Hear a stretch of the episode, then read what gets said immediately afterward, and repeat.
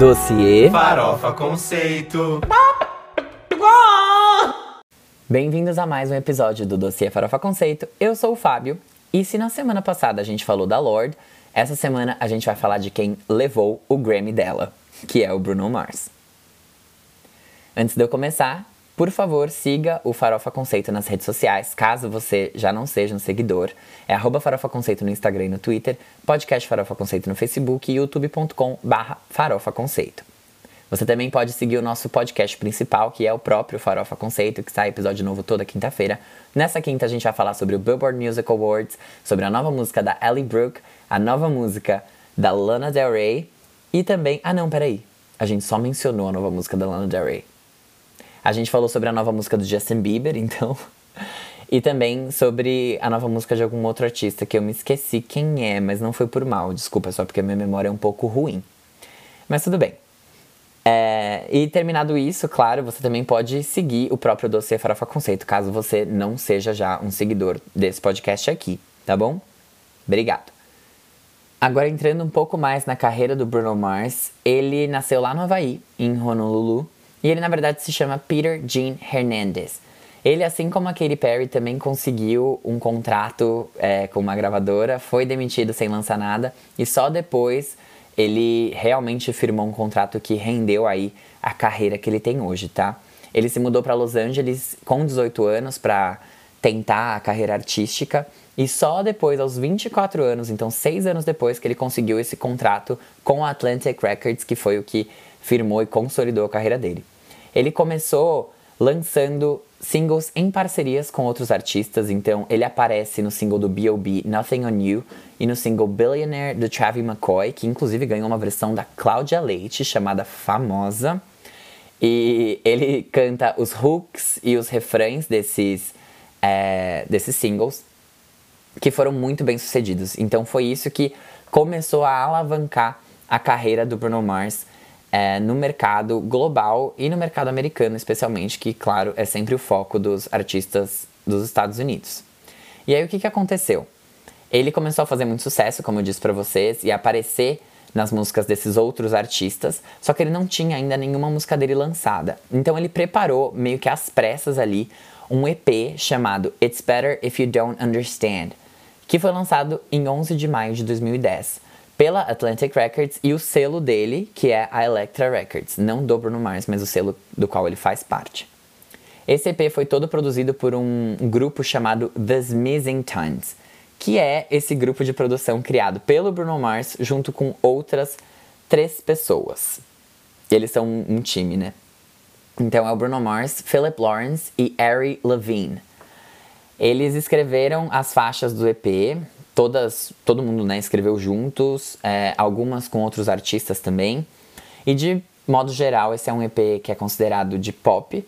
Ele tem influências de outros gêneros também, inclusive elementos de outros gêneros em várias é, músicas dentro dele, apesar dele ter só quatro faixas.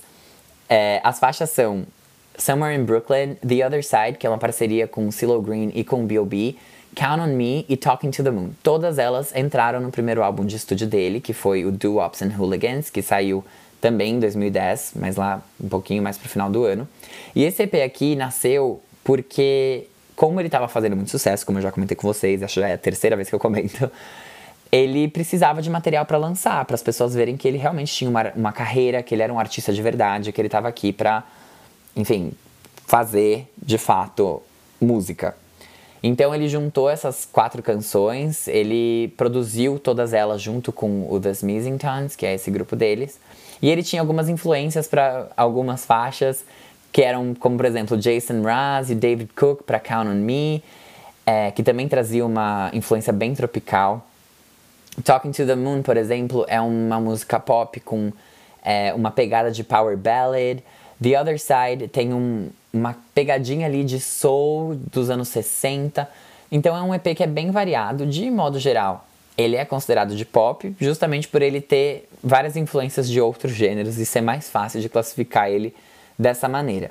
Mas entrando mais a fundo, a gente vê que não é só isso. Como eu comentei com vocês, esse foi o primeiro EP lançado por ele. Foi só ali pra falar, gente, eu tô aqui, eu existo e tem essas músicas. Ele ficou em 99 na parada de álbuns dos Estados Unidos, que compila os 200 álbuns mais vendidos. E em 97 na parada de singles do Reino Unido, por ser um EP que só tem quatro músicas. E aí, lá em outubro, no dia 4 de 2010 mesmo, ele lançou o primeiro álbum dele, que é o Do-Ops and Hooligans. Esse álbum aqui é considerado um álbum de pop com reggae, pop e R&B, o que faz muito mais sentido do que a classificação de It's Better If You Don't Understand, porque ele realmente tem essa vibezinha de reggae pop, de R&B que permeia todas as faixas do álbum.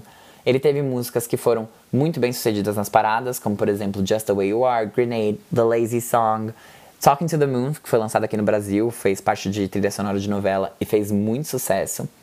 E até Marry You e Count on Me também foram lançadas como singles em alguns territórios.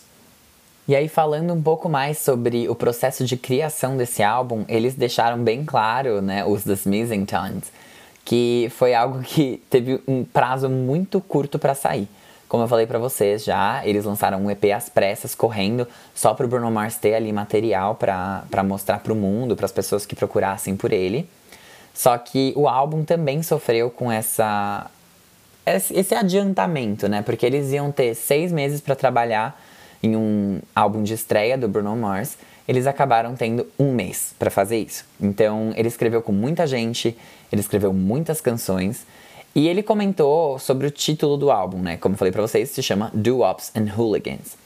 Ele primeiramente disse que os do-ops eram as músicas que as garotas iam se relacionar melhor com, então do-ops eram as garotas e hooligans são as músicas que eram pros meninos, que eles iam achar mais legais, que eles iam se um, identificar mais com. E aí depois ele foi mais fundo em outras entrevistas e ele comentou que ele cresceu ouvindo doo-wop music, que é um gênero musical que é o tema do nosso outro dossiê que saiu hoje também. Então, assim que acabar esse episódio, caso você já não tenha ido escutar, você passa lá e ouve porque tá bem legal também. E ele falou que essas são as músicas, né, de doo-wop são muito direto ao ponto. Você tem uma melodia que é linda, uma voz que também é linda e que são mais românticas ali, era um, o lado romântico dele. E aí também ele gostava de ir para festas, ele gostava de sair e se divertir, que é o lado hooligan dele. Então, ao mesmo tempo que são as músicas para os meninos e para as meninas, rosas e azuis, look, também são os dois lados do Bruno Mars. E esse álbum, de modo geral, como eu já comentei para vocês também, é um álbum de pop, reggae, pop e R&B, que também tem influências de soul, de reggae e de rock. É, muitos críticos compararam ali o trabalho em algumas partes com Michael Jackson, com o que o Michael já tinha feito antes, em algumas outras partes com Jason Mraz. Então, ele é bem diverso mesmo, é, ele permeia aí diversos gêneros, ele permeia diferentes é, estilos musicais e, e, arranjos e instrumentos, e é isso que dá essa grande versatilidade pro álbum, porque ao mesmo tempo que você tem uma grande balada no piano, você tem uma música que é inteirinha num violão, com assovio, então ele traz uma vibe tropical ao mesmo tempo que ele traz a vibe do R&B, a vibe do, da tristeza ali, que a gente conheceu com Grenade, e então é um álbum que é não chega a, a não ser coeso, mas ele definitivamente tem ali um, um, leque bem variado de influências que você encontra dentro dele.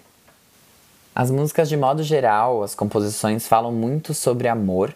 Então você tem músicas que falam sobre casar com alguém, sobre transar com alguém, sobre você, sei lá, perder alguém, amar muito alguém, achar alguém muito lindo. Então é sempre bem romântico, é um álbum que é bastante romântico. Ele tem algumas faixas que não são necessariamente românticas ou que não tem esses arranjos um pouco mais lentos e, sabe, esticados, assim, de, de você dançar com alguém ou recitar para alguém, mas definitivamente é um álbum romântico. A crítica foi relativamente positiva com esse trabalho, que tem 61 no Metacritic, é tipo um ponto acima do que você precisa para ter um álbum é, verde lá, basicamente, porque até 60 o álbum é amarelo, isso quer dizer que as críticas foram mistas, Mas ele tem um ponto a mais, então ele tem um álbum que as críticas são favoráveis. Em termos de sucesso comercial, ele foi muito bem. E aí, quando ele começou a trabalhar no sucessor do Do Ops and Hooligans, que já tinha uma grande expectativa, né, especialmente da gravadora em cima daquele álbum, para saber, né, como ele ia ser, se ele ia performar tão bem quanto o antecessor, ele disse que ele não ia trabalhar de jeito nenhum com o mesmo prazo que ele fez o Do Ops, porque saiu com um mês. Tipo, literalmente pegamos e fizemos um álbum inteiro em um mês, e ele não ficou nem um pouco satisfeito com isso porque ele queria fazer algo que realmente representasse quem ele é como artista, os gêneros que ele gosta, é, a música que ele ouvia e as influências que ele tem em quem ele se inspira. E o Do Ops não conseguiu captar isso muito bem, tanto até que eu comentei com vocês, né, que é um álbum que é muito diverso, ele é muito cheio de influências diferentes que não necessariamente se conversam, como é o caso ali de quando eu falei que os críticos compararam com os trabalhos do Michael Jackson, ao mesmo tempo que compararam com os trabalhos do Jason Mraz, que são artistas totalmente diferentes. Caso você não conheça nenhum dos dois, o que eu acho difícil, talvez você conheça pelo menos o Michael Jackson, mas são artistas extremamente diferentes, eles não têm nada a ver. Só que essa é a energia do Bruno Mars, é uma energia meio caótica de querer juntar realmente todos os gêneros que ele ouvia, tudo que ele gosta, tudo que ele acha legal em um trabalho só, especialmente para mostrar a liberdade dele, e foi isso que ele quis retratar nesse álbum. Esse é um álbum sobre a liberdade, é um álbum que representa a liberdade dele e ele como indivíduo, como ele se relaciona com diversos aspectos do mundo, da vida dele, da música. Por isso ele traz gêneros que são completamente diferentes e mistura tudo num trabalho só. Não é um álbum de art pop, art rock, art RB, nada disso, porque não é nada vanguardista e, e nem uma mistura que é tão. Ah, ele misturou rock com RB nessa faixa. Tipo, não, aqui temos uma faixa de rock, aqui temos uma faixa de RB. Mas no fim, vira um álbum que é classificado como pop, RB, rock, funk, soul, reggae e disco.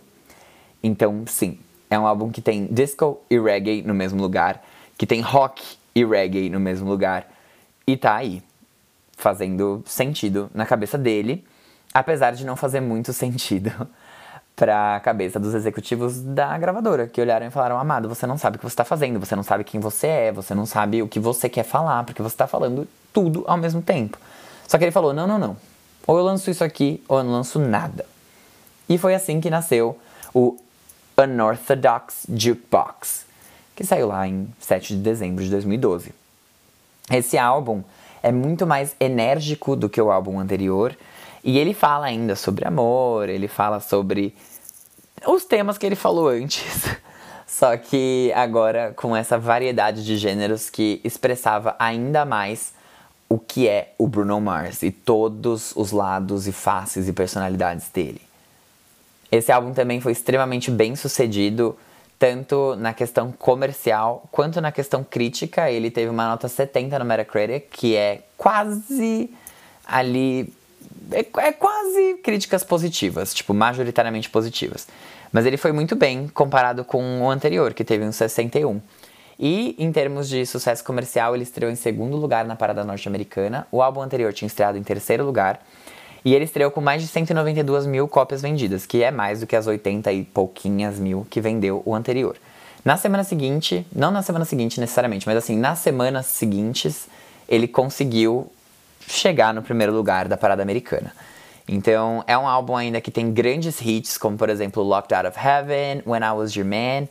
Então, ele não abandona totalmente o que ele fez no álbum anterior, ele só incrementa, ele traz outras influências, que faziam mais sentido para ele na época, especialmente para expressar essa liberdade que ele tanto queria como pessoa. E aí ele deu uma acalmada, ficou um tempinho quietinho na dele, quatro anos para ser mais específico, quase quatro. E ele só voltou lá em 2016, em novembro, quando ele lançou o 24 Karat Magic, que é o terceiro álbum de estúdio dele. O 24 Karat Magic teve como objetivo principal recriar, capturar o som do R&B dos anos 90. Então ele teve muito disso pro álbum, ele traz muito dessa vibe para as músicas, para cada single. É um álbum que é classificado como sendo de R&B, soul, funk, pop e new jack swing, que é um gênero que foi muito popular entre os anos 80 e 90, especialmente em Washington. E de modo geral, ele é um álbum que fala sobre os mesmos temas do Unorthodox Jukebox de 2012, falando sobre também dinheiro, sobre sexo, além de amor. Então, apesar de ser um álbum que combina muito com o Bruno Mars, porque como a gente sabe, ele ficou muito famoso, especialmente por conta das performances que ele fazia, né, serem é, um pouco mais retrô, terem essa vibezinha retrô, trazerem elementos de anos e décadas anteriores que foi o que trouxe muita atenção para ele, apesar da música dele não necessariamente trazer essa vibe. Dessa vez ele quis recriar isso.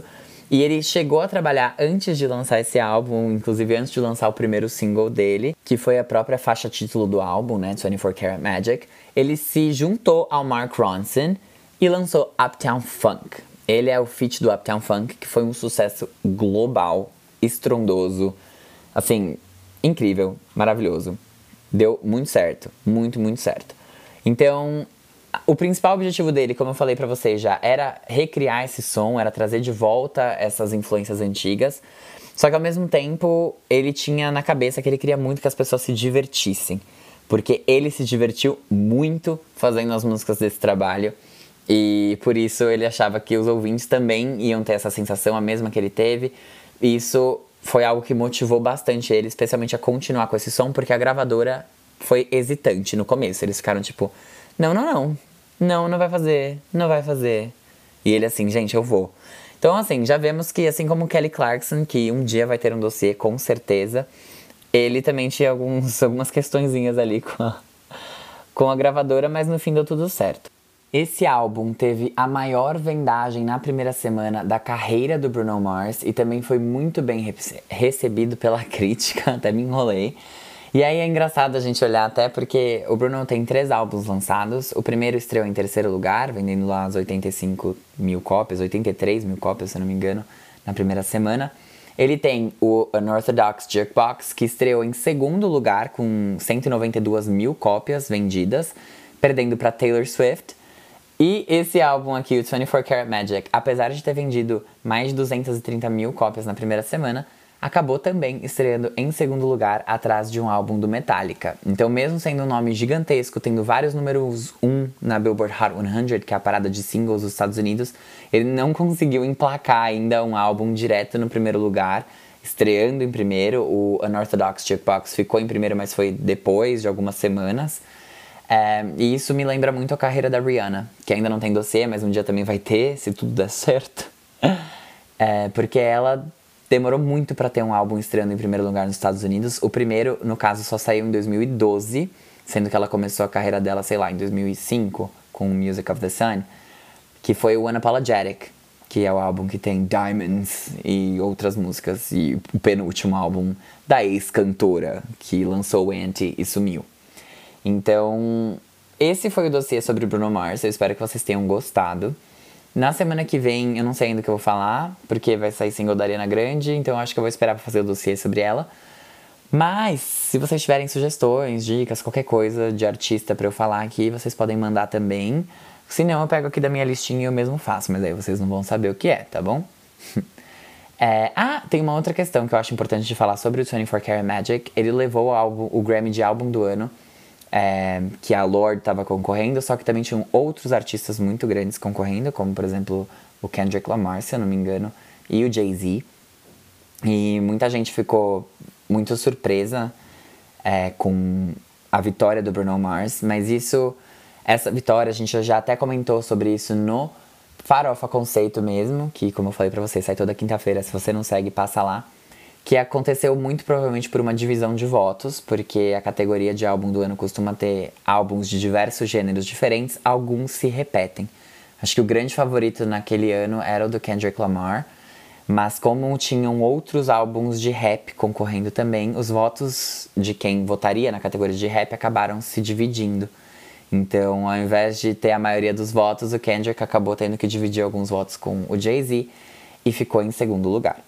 Mas também, ao mesmo tempo, não chocou 100%, porque o álbum do Bruno Mars, se olhasse todos que estavam lá, óbvio, né, junto com o do Kendrick também, mas ele foi o que teve o maior sucesso comercial até nas paradas de singles, o que não necessariamente deveria fazer sentido, mas como a gente já falou para vocês também, as regras e os critérios do Grammy são um pouco nebulosos e muito pessoais e subjetivos. Então, ficamos aí com a vitória de Bruno Mars e todo mundo assim, ué.